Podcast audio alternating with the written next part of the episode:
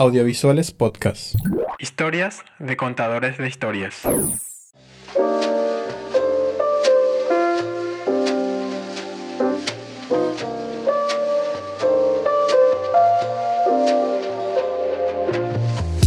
Yo soy Lía Monserrat González Barbosa, me dedico al vestuario escénico, principalmente soy básicamente diseñadora de vestuario. Profesionalmente soy diseñadora de moda, me dedico más a los medios audiovisuales más que teatro o u otras formas de representación escénica.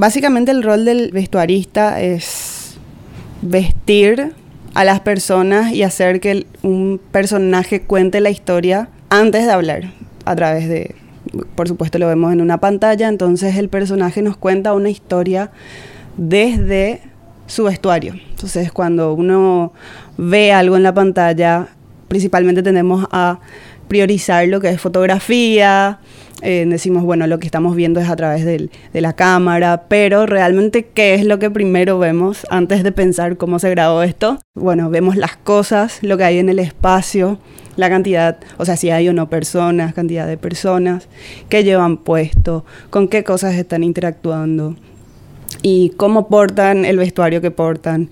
Entonces, tenemos una primera impresión del personaje, tenemos la primera impresión de si está triste, está animado, o sea, el estado de ánimo, el estado psicológico de repente, o las circunstancias en las que está en la historia misma, el nivel socioeconómico que está atravesando. Hay muchas cosas que te pueden determinar el vestuario, quiera o no. Entonces, eso es lo que intentamos transmitir a partir del diseño de vestuario escénico. O sea, uno a partir de una historia, de un guion, Em, lo analiza, hay un trabajo previo grande, realmente el mayor trabajo está en la parte previa, en la preproducción, en donde se analiza, se habla, se discute, se debate qué es lo que queremos transmitir con el personaje y con los personajes que están alrededor de él o los protagonistas. A partir de estas informaciones ves que vamos formando ese concepto de vestuario, de diseño de vestuario. ¿Qué tipo de ropa van a usar? ¿Qué colores? ¿Cómo van a interactuar? ¿Qué acciones va a haber en la historia? Detalles ya más, más sutiles, ¿verdad? Si se van a caer, si se van a eh, meter piñas, ¿verdad? Un golpe, si van a forcejear con la ropa, si van a caer, van a mojarse, tirarse al río o va a haber sangre. Ese tipo de detalles es súper importante a nivel logístico, más que nada. Bueno, y por supuesto, a partir de tener estos tipos de detalles logísticos, tenemos que rearmar el diseño estético de la, de la prenda o de las prendas, del personaje, y cómo todo esto va a encajar en la historia. Que, que, no desencaje, que no, que no se note. El clásico que no se note. Así que, ah, una frase que siempre digo en general es que somos, eh, estamos educados para mentir. Así que el cine o el audiovisual, digamos, eh, todos somos unos especialistas en mentir visualmente, por lo menos en mi caso, y hacer que todo parezca algo, o simular tal cosa. Entonces, siempre estamos simulando sudor, simulando suciedades, sangre, arrugas, eh, o que el actor o que transcurrió un tiempo entre una escena y otra, que es mentira, por supuesto. Entonces, es muy divertido jugar con ese tipo de cosas. Para mí es jugar, en ese sentido de jugar a que está ocurriendo algo que realmente eh, para nosotros, digamos, en la dimensión en la que estamos haciendo, por ejemplo, el rodaje, no es así, por supuesto. O sea, me gusta mucho la idea de, grabar desordenadamente, entonces nos desafía cosas, nos desafía a hacer que parezca real. O sea, cuando vemos un producto terminado, que nos creamos, ¿verdad?, lo que estamos viendo, que creamos que pasó eso que estamos viendo así tal cual en la secuencia que estamos viendo, pero nunca se graba así.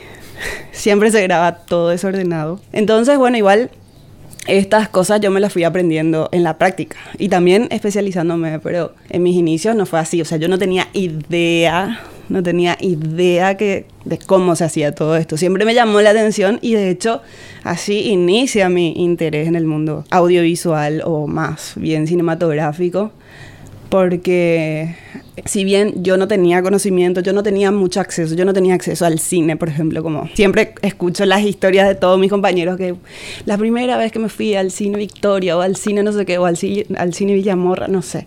Mi primera película tal cosa, no, yo no, yo de, de ya prácticamente grandecita tuve esa experiencia, pero no, no, no es la misma que para los demás.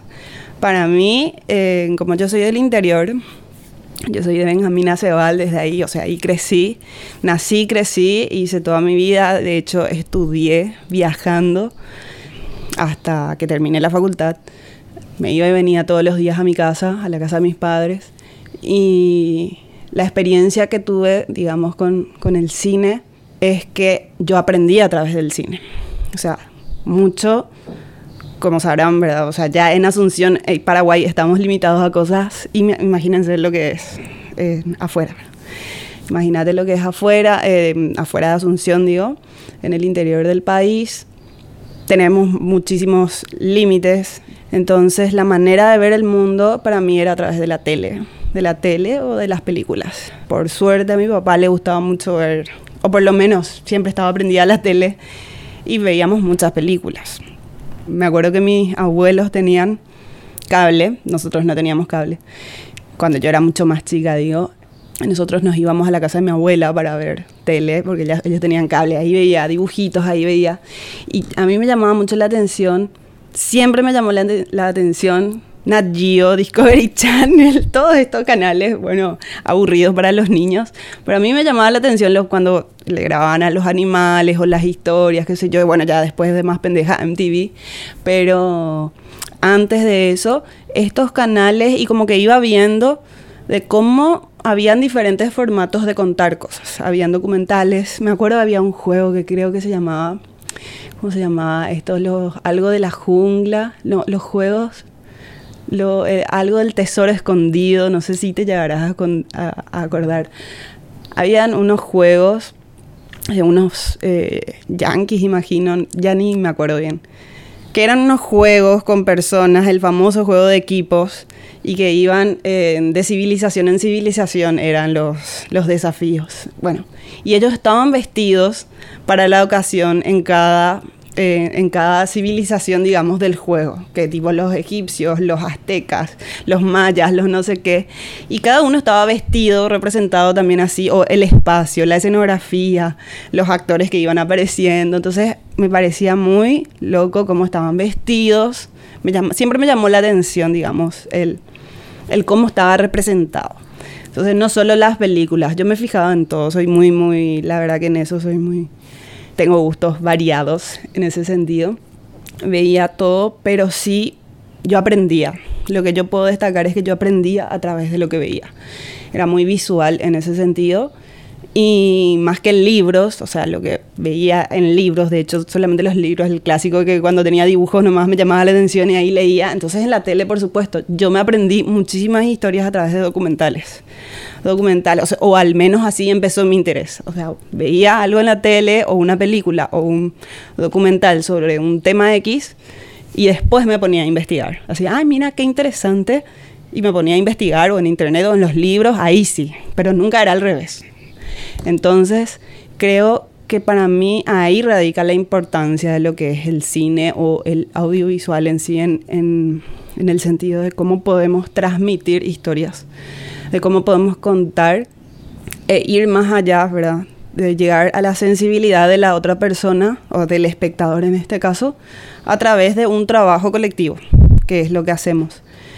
Entonces así inició mi interés, pero muy por debajo. Jamás, yo, o sea, no tenía idea. Yo aprendía, me, encantaba esto, ¿verdad? Ver las películas y aprender de eso. para mí lo, lo mejor de todo siempre fue Jurassic Park que yo tenía como cinco años cuando vi la primera vez, cuatro años. Mi mochila de preescolar era de dinosaurios, ¿entendés? Nunca fue de una muñequita ni nada por el estilo como se suele acostumbrar. No, era dino, dinosaurios. Yo quería ser paleontóloga. cuando era chica. Bueno, entonces siempre tuve el interés de, de científica, investigadora, muy, muy investigadora, digamos, en ese sentido.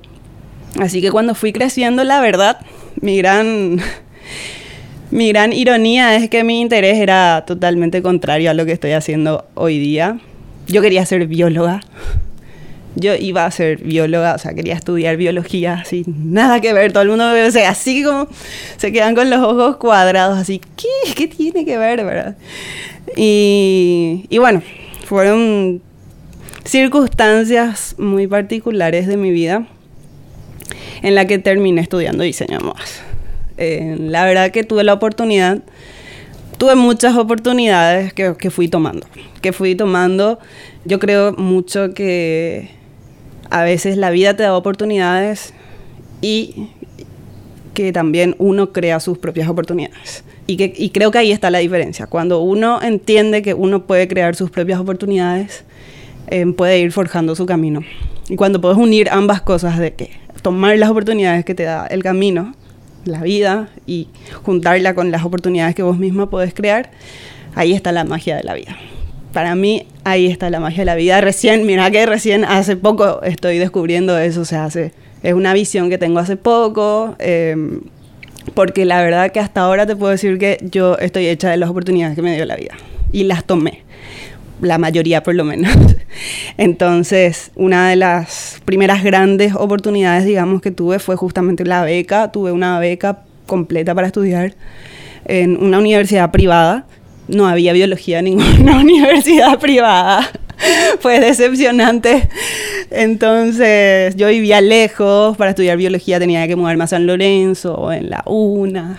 era todo un, era un gran tema familiar eso, porque mi mamá no quería que me vaya, bla, bla, bla. Bueno, era mucho, mucho tema y le era mucho más cómodo que venga a la universidad privada, que iba a ir y venir todos los días, punto bueno, le, quedaban como, le quedaba cómodo a ella. Yo decía, bueno, nunca me voy a pagar yo esta carrera porque mi hobby, mi hobby desde chiquitita era dibujar. Era dibujar, dibujar, dibujar, dibujar. Mi mamá es, es modista. Digamos, puedo decir tranquilamente que yo soy su realización de sus sueños truncados hasta cierto punto.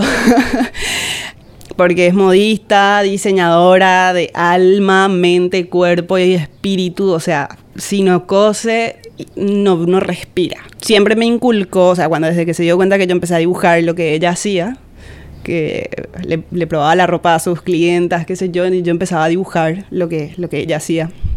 Em, después empecé a combinar cosas. Me acuerdo que me dio una carpeta de hojas eh, para que dibuje. Me decía, no importa lo que dibujes, eh, no importa si, si, te sale feo, si no, hace y guarda acá para mí eso es, eh, esa es una de las cosas más valiosas. De hecho, que siempre le digo a todo el mundo, si no subestimen a los niños, bueno, yo tengo demasiada memoria. A veces es muy buena, a veces es muy... A veces eso es malo, tener tanta memoria, pero bueno. Estas pequeñas cositas que los adultos van haciendo por los niños, bueno, en mi caso, lo que hacía mi mamá por mí, toda la inspiración, el cuidado, el, el, el, interés ¿verdad? que ponía en lo que yo sabía hacer o en lo que se daba cuenta que yo hacía, me era muy importante y, y bueno, me fue estimulando, por supuesto. Entonces yo empecé a dibujar. Era un hobby, para mí era un hobby dibujar y cada vez me salía mejor. Desde muy chiquitita sabía hacer figurines que ni con en la facultad mis compañeras ya con, con, hasta hoy día muchas personas no saben dibujar. Eh, te hablo de diseñadores o vestuaristas que no saben dibujar un figurín, pero igual esto no es imprescindible. Pero sí es algo que, que se tiende mucho, o sea, lo importante es que lo que diseñas puedas saber llevar a la realidad. Yo tenía mucho de eso, ya sabía cómo se hacía la ropa, crecí con eso, sabía dibujar, me gustaba y lo tomaba como hobby. Dibujaba muchísimo como hobby y terminó siendo mi carrera, sin querer, prácticamente por una oportunidad que se me presentó, o sea, la tomé y hice la carrera. Y ya cuando estaba en el tercer año de la facultad, empecé a buscar opciones, salidas laborales, porque decía, bueno, también el diseño de indumentaria en Paraguay es como bastante limitado las salidas laborales, o es, tenés tu tienda y tenés que tener un capital gigantesco. O sea, hay, hay muchas limitaciones, la verdad. Es, es un mundo un poco frívolo, el de la moda, o por lo menos era. Hoy día se está desestructurando mucho más, está, está avanzando también. Hoy día, pero hace 10 años atrás seguía siendo un mundo frívolo, la verdad, en el que yo no me sentía muy cómoda. Y esto, o sea, obviamente me lo fui conociendo a medida que iba haciendo la carrera fui buscando opciones y dije, no puede ser esto nomás, no puede ser eh, ropa y boutique y tienda de ropa y, y, crear cosas loquísimas que después nadie usa. Realmente en la calle no les veo a nadie usando las cosas que yo diseño. Bueno, era como un momento de transición, por supuesto, y de ciertas decisiones que uno va tomando de joven. En la búsqueda, y siempre digo que no sé cómo era, es así. Eso, por ejemplo, también es el destino y la oportunidad que me puse la vida. No sé de dónde salió un flyer que encontré en Facebook de aquella época, 2009, no, 2011, perdón. 2011 encuentro un flyer de un curso de una tal Tania Simbrón y Nati, Ume, no, sé ni de dónde me salió, ¿eh? porque yo ni, ni, tenía contacto con tanta gente. Eh, bueno, este flyer era sobre un curso de asesoría de imagen. Entonces yo ya había investigado qué otras salidas laborales tiene un diseñador de vestuario y entre ellas, bueno, asesoría imagen, personal shopper, no sé qué, y también estaba vestuarista, pero era así, mi última opción era así, o sea, ni siquiera miraba la opción de vestuario, o sea, ser vestuarista para teatro, no sé qué, y lo, lo más cercano que habíamos hecho en la facultad fue hacer unos trajes para una obra de teatro de pesebre viviente. o sea, con eso te digo todo, eso fue en esa época lo más cercano que nosotros hicimos de vestuario. Y eran trajes de teatro. Eh, nos dieron algo básico para hacer. Pero no, no, no, había nadie que nos había hablado de la experiencia de, vestuario audiovisual ni nada por el estilo, ni en publicidad, ni que ni sabía, o sea, no sé cómo nunca pensé cómo, cómo, se hacen las publicidades en Paraguay, ni se me había ocurrido, yo veía y nunca le di importancia, porque de hecho, algo muy irónico también es que yo no veo la tele. Yo no veo la tele, especialmente desde que empecé, desde el colegio, ya desde que tenía 15, 16 años, yo no veo la tele. No veo eh, no veo, es muy malo lo que estoy diciendo, pero no veo en la tele mi trabajo. Básicamente la gente me dice, ah, vi el comercial que no sé qué, ah, y yo, a veces ni siquiera vi, ¿verdad? Pero realmente después, obviamente hoy día vemos, vemos más a través de las redes o Facebook y Facebook, eh, YouTube, Instagram. Pero en la tele así de paso, cuando, ay, mira tal cosa hice. Había sido que sigue pasando, cosa que así hace cuatro años hicimos a veces, ¿verdad? Sorprendente todavía. Bueno. En fin, el, el tema es que así me apareció el, el, flyer del curso que Tania había dado apenas llegó a Paraguay, porque Tania Simbrón es una persona, una persona que conocí así, que la vida nos unió de alguna manera. Sorpresivamente, la conocí embarazada eh, de hecho, ahora hacen 10 años de eso. La conocí embarazada, acaba de llegar de Buenos Aires. Ella sí estudió vestuario en Buenos Aires y era la primera persona que conocía que hacía esto. Entonces, en su curso, de, además de asesoría de imagen, ella iba contando de estas experiencias que ella tuvo allá. en los rodajes en los que estuvo, eh, lo que ella hace, a lo que se dedica, que existe esto y aquello, y que quería, que estaba buscando personas con quien trabajar también acá. En ahora, o sea, en ese momento que había llegado. Y bueno, yo me quedé muy curiosa de todo lo que contó. Me acuerdo perfectamente que me quedé súper curiosa y ese año cuando terminé, llegaron las vacaciones, me acuerdo perfectamente que le volví a escribir y le dije, tipo, por favor, contá conmigo si tenés algún proyecto en el que necesites ayuda, estoy interesada, quiero, quiero conocer esto de lo que hablaste. Y un mes después aproximadamente mantuvimos el contacto. Entonces un mes o dos meses después llega el primer comercial y fue febrero del 2012. Fue un comercial para Mirinda que hicimos con Syncro, me acuerdo. Me acuerdo perfectamente. Me acuerdo, esa fue la, esa, esa fue la primera experiencia audiovisual que tuve. Y fue con Tania. Y me encantó. O sea, me acuerdo que grabamos, o sea, en muchas partes grabamos, pero mucho en el centro, en la, en la Plaza de la Democracia, qué sé yo. Y ahí vi el despliegue audiovisual, digamos. Y ahí empecé a conocer, o sea, les conocí a los primeros, a los pioneros, digamos, que eran los de Syncro, o sea, bueno, a Richard, a Mac, no sé, a Arman, creo que lo, no me acuerdo si estaba en ese comercial, pero yo creo que sí, eh, porque después me acuerdo más de él ya en la chiperita recién, pero para mí que ahí, ya, ahí tuve un primer contacto, pero yo no le conocía absolutamente a nadie. Entonces, bueno, empecé a, a hacer lo que tenía que hacer y Tania, no sé, fue como un poco de amor a primera vista, digo yo. No sé si amor a primera vista, pero fue algo que se desarrolló muy rápido. Una confianza y un feeling súper rápido entre nosotras.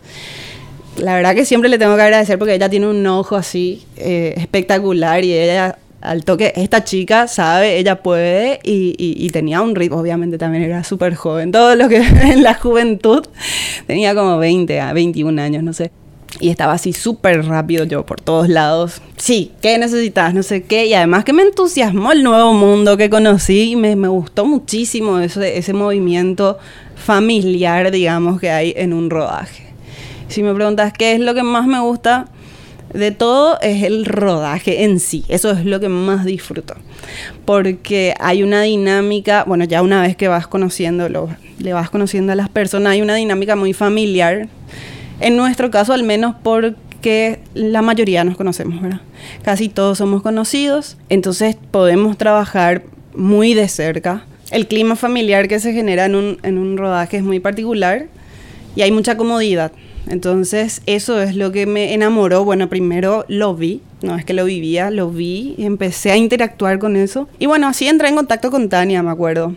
Para ese año estaba en mi último año de facultad. Yo era muy chica aplicada, todo primero en la facultad, no sé qué. Em, pero estuve en contacto con ella y no recuerdo si ya fue exactamente ese año que comenzamos a hacerlo del TESAP. No recuerdo, creo que fue ese año que, que, que, se empezó a hacer el primer TESAP, el, el Congreso Audiovisual tengo una confusión, no sé si fue en el 2012 o 13, pero creo que fue en el 2012. Entonces estuve muy en contacto y hice en, el primer congreso de, del audiovisual, yo estuve trabajando mucho en oficina con, con Tania y con Osvaldo. Eh, estuve muy de cerca en ese entonces. Mi hermana vivía a cuadras de la casa de Tania, entonces pude estar en contacto muy de cerca con ella. Trabajábamos en su casa en todo lo que era oficina, o ya sea para rodaje, o, coincidió. O sea, hasta en eso te digo que, tipo, la vida, ¿verdad? Era a, cuadras de la casa de mi hermana que vive, eh, que vivía en ese entonces Mariana Rogalonso, entonces yo me podía quedar. O sea, decía, ah, no, cualquier cosa, eh, si necesitas de mí, yo me quedo en la de mi hermana. Y era así, estoy, estoy, llámame. y, así es, es muy, muy loco porque hoy día yo vivo ahí. Así comenzó mi, mi, mi inserción al mundo audiovisual muy, de una manera muy, pasó nomás, ¿verdad? O sea, fueron oportunidades, como te digo, que me fui tomando eh, y muy locas. Terminé la universidad ese año, ese mismo año yo había ingresado por última vez, por tercera vez a un concurso, al único concurso de moda que se hacía en ese entonces, en, dentro de la Asunción Fashion Week, que es el Pilar Puro Talento. Era la tercera vez que probaba y la tercera vez quedé entre los seleccionados los 10 finalistas. Y, eso también, o sea, fue algo, el 2012 fue muy determinante para mí, o sea, tuve el primer trabajo con Tania, el primer contacto audiovisual, tuve este tema del Pilar Puro Talento, que terminé ganando, que fue así espectacular, o sea, fue súper inesperado, la verdad, para mí, o sea, y eso me abrió, o sea, todo, es como que el 2012 abrió puertas, abrió puertas, muchas puertas, diferentes puertas, y era así, toma, ¿qué querés hacer?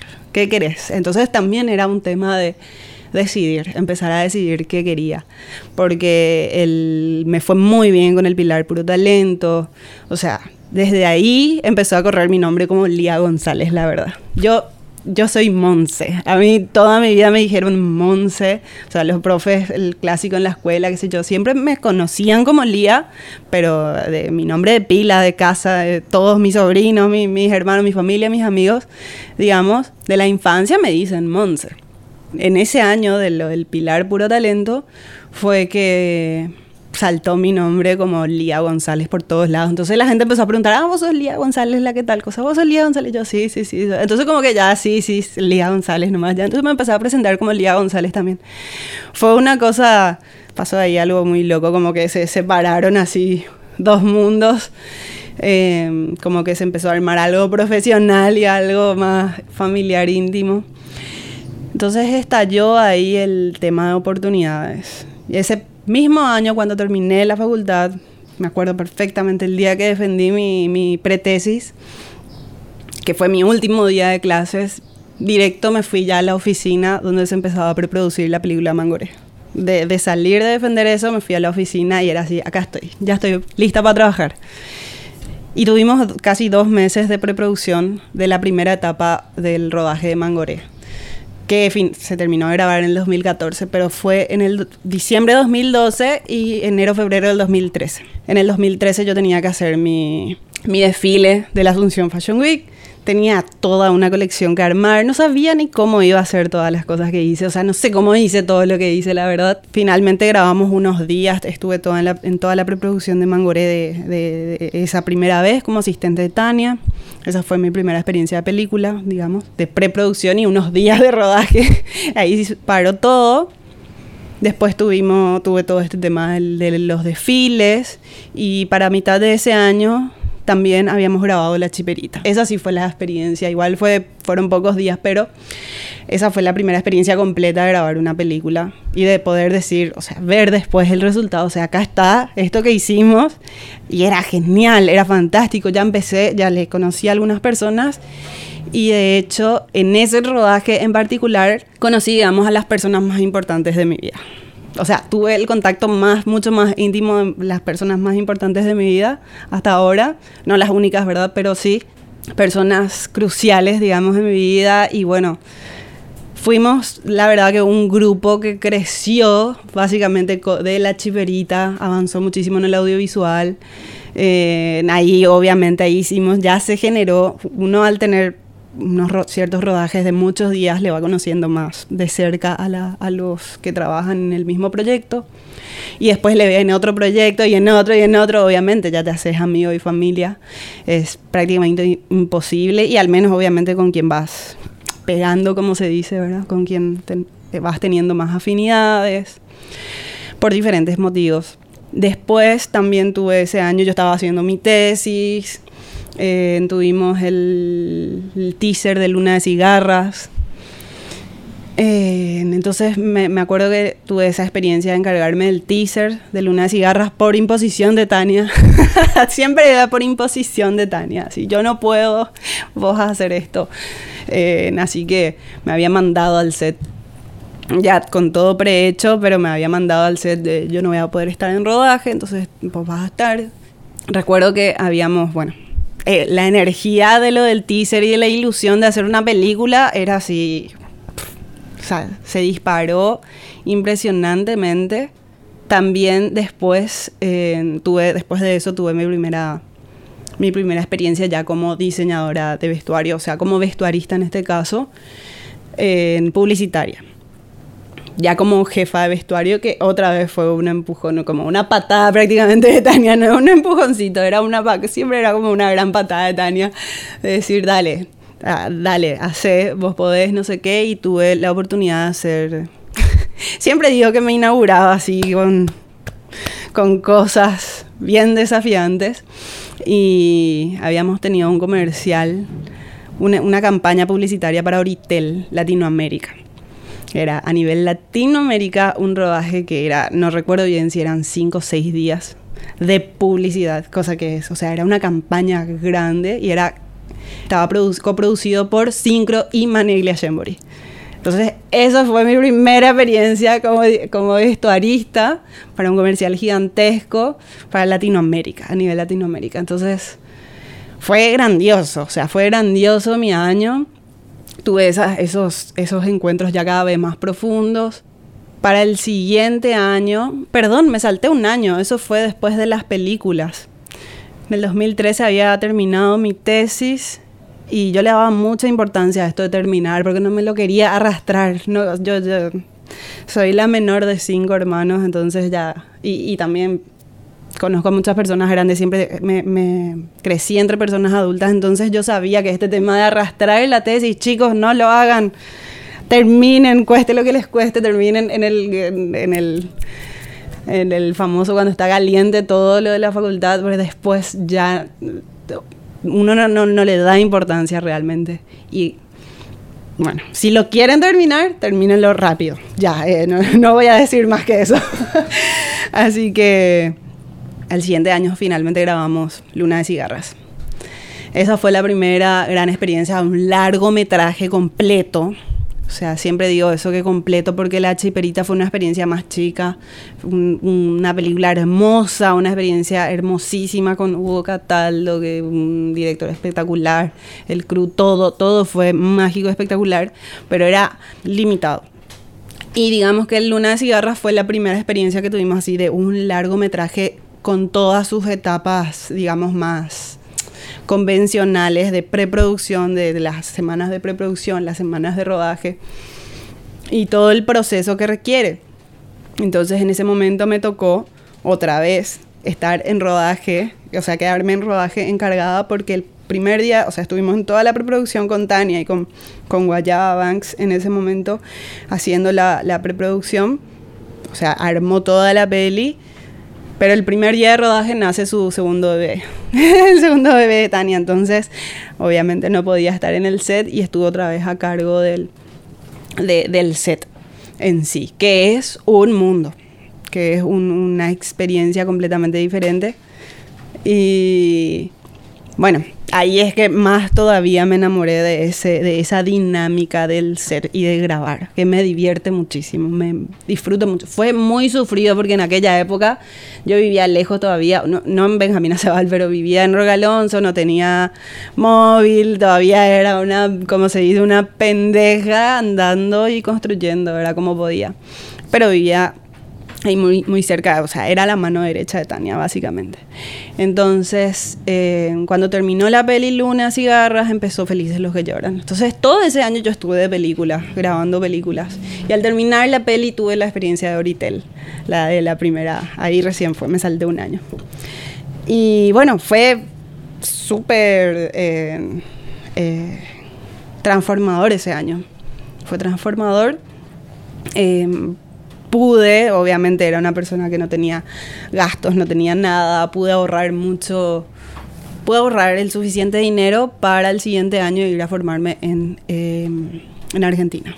Entonces yo quise tomar unos cursos del SICA, que eran de vestuario, pero estaban sujetos a, a digamos, a los cupos, a que se llenen los, los cupos mínimos que recién cuando estuve allá, los primeros días que llegué, me avisaron que no, no, que iban a cerrar porque no se llenaban la, las vacancias, digamos.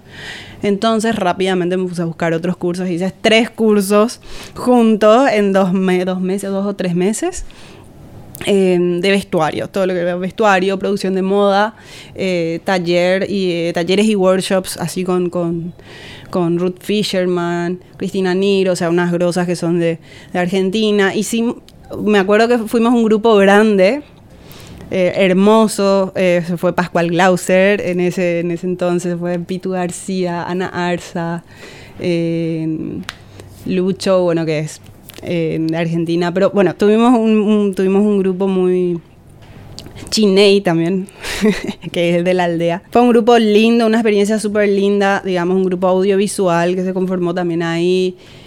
Volvimos, me acuerdo que no paré. Yo cuando volví ahí también eh, me encontré con Luján Riquelme, que fue mi compañera por muchísimos años, mi, mi partner, socia, amiga, por muchos años y, y cuando volvimos empezamos a trabajar juntas, empezó a trabajar conmigo en publicidades y después surgió Caramegua.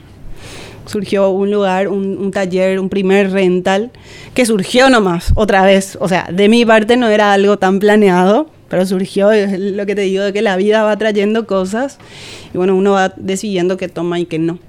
Entonces, en este caso, fue surgiendo lo del rental de vestuario, que, que hoy día está evolucionado a esto bueno, fuimos un equipo por varios años, sea, es impresionante. Hace poco, o sea, hace unos meses yo estuve viendo mis, mis, mis currículums ya de, de esos años, el 2015, 16, yo no sé cómo hice, o sea, hice como 35 publicidades en cada año o más, 40.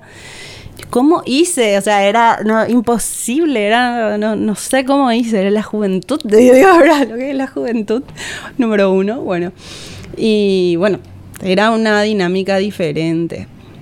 La que hoy día, por supuesto, ahora post pandemia, o sea, pandemia, no es luego post pandemia, pandemia todavía, estamos otra vez como retrocedimos, la verdad. Siento que retrocedimos unos años en cuanto a muchas cosas pero así fue mi, mi, mi, evolución, digamos, por el audiovisual. Y en el 2017 también tuve la oportunidad entonces de ir a hacer una especialización a España, porque yo estaba muy, muy, muy sedienta, eh, sigo, siempre fui muy sedienta de querer estudiar algo afuera, de, de, ir a trabajar afuera, de irme, y siempre quise irme a Europa, o sea, no, no, nunca me interesó mucho Estados Unidos, qué sé yo, pero no sé, porque tengo así una fuerte fijación con Europa.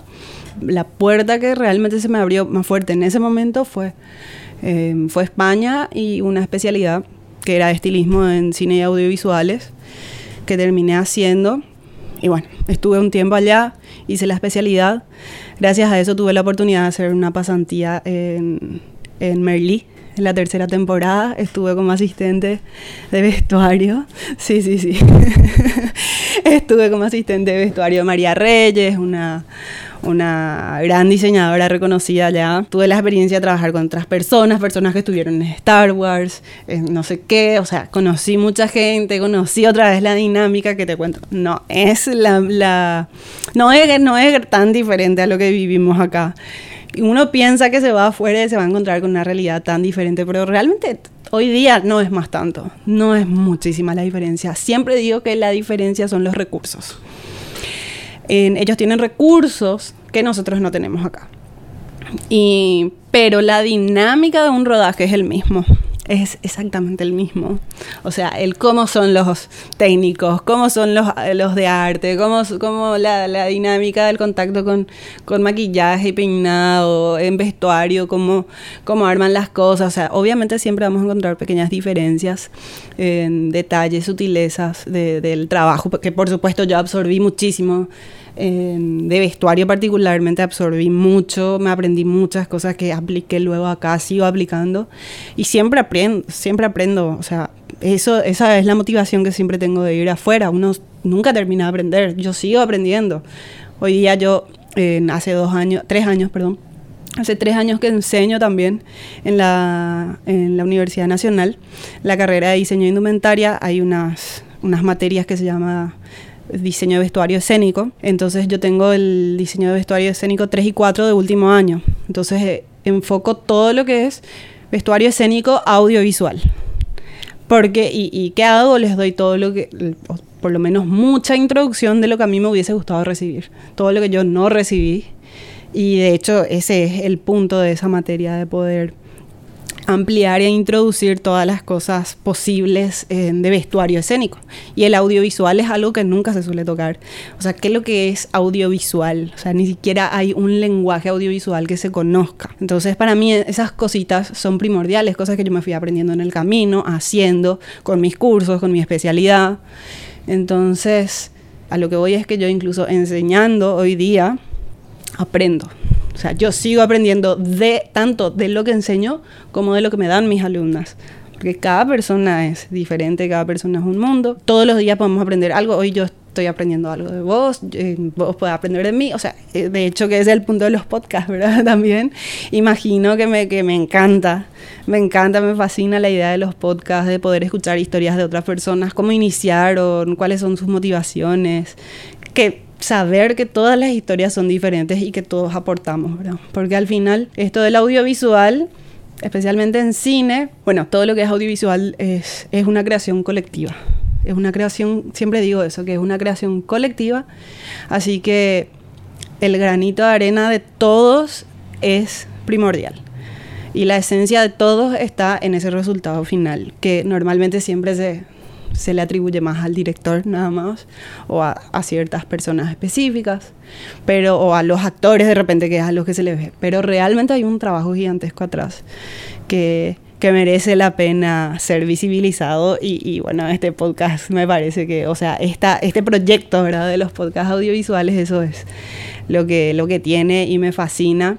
Así que me encantaría que algún día alguien te entreviste a vos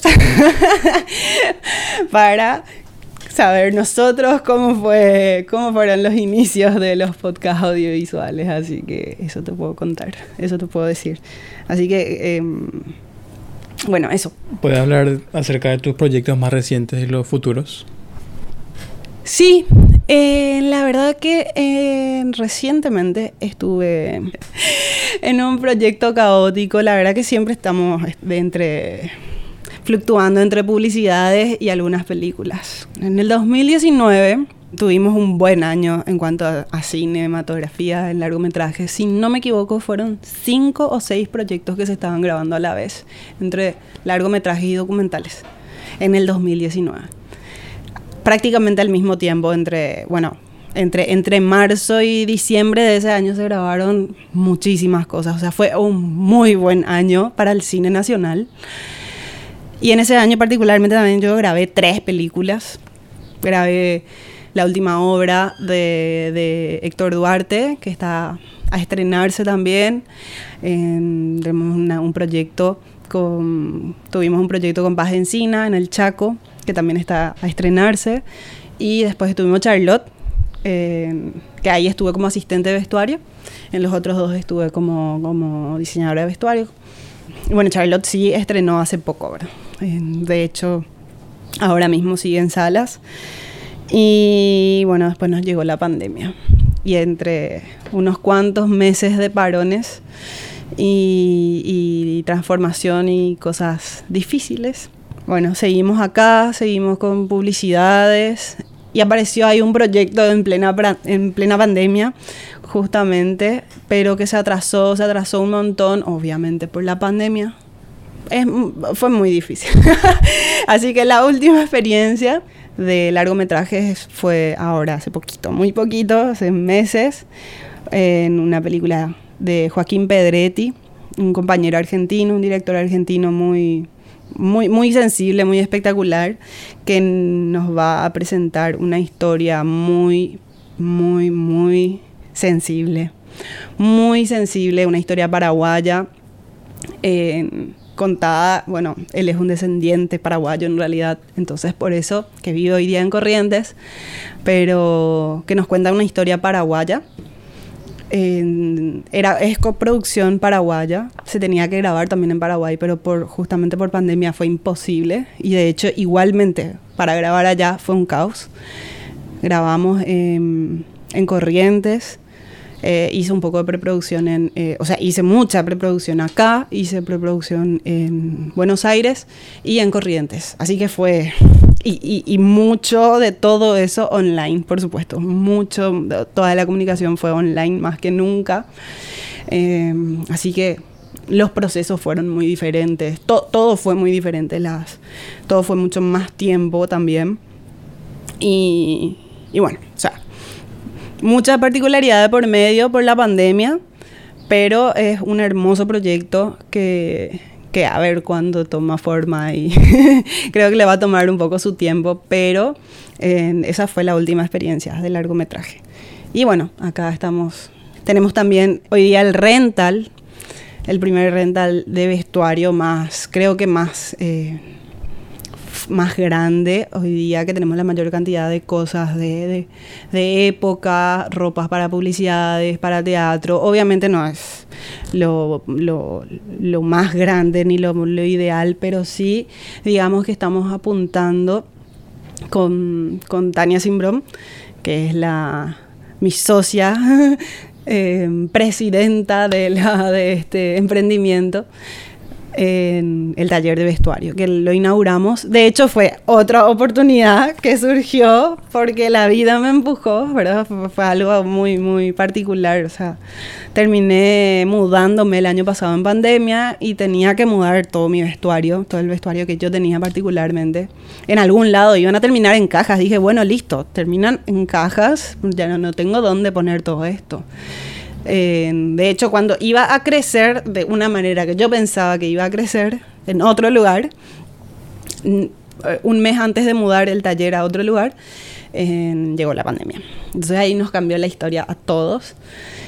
Y cuando meses después yo ya no tenía dónde meter todas las cosas, una semana antes de, de mudarme y de encajonar todo, bueno, surgió este tema de que Tania me, ya me escribe de la nada y me dice, che, podemos poner en tal parte tus cosas mientras tanto, porque tal, ese lugar no se va a usar, no se puede usar ahora que estamos en pandemia y, y yo también voy a llevar mis cosas ahí y em, ordenemos nuestras cosas mientras en estos meses. ¿Qué te parece? O sea, fue así algo, vamos a, vamos a mirar lo que tenemos y a ordenar y tirar lo que ya nos sirve, qué sé yo. Fue una, una cosa de organización. Y trajimos acá nuestras cosas, trajimos en este espacio de, de Cinelandia, donde tenemos en el tercer piso ahora nuestro rental de vestuario que empezó así como una cosa de urgencia y esa es la verdad.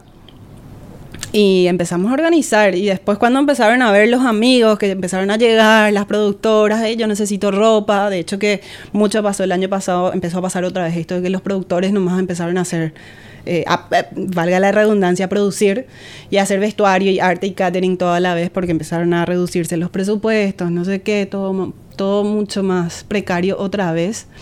Y bueno, entonces surgió la oportunidad de empezar a alquilar, alquilar. Y ya sin montar nada, empezamos a alquilar ropa. Em, sin haber iniciado nada. Esto te hablo de hace un año. Hace más, y sí, hace un año ahora. Y recién en mayo, en junio de este año, eh, lo inauguramos y le dimos forma, porque nos costó mucho ordenar también. De hecho, es un orden constante. Así que también está en paralelo esto del rental de vestuario, de poder ofrecer este servicio de alquiler, de producción, de, asesorar a las personas que necesitan del espacio eh, para tener pruebas de vestuario.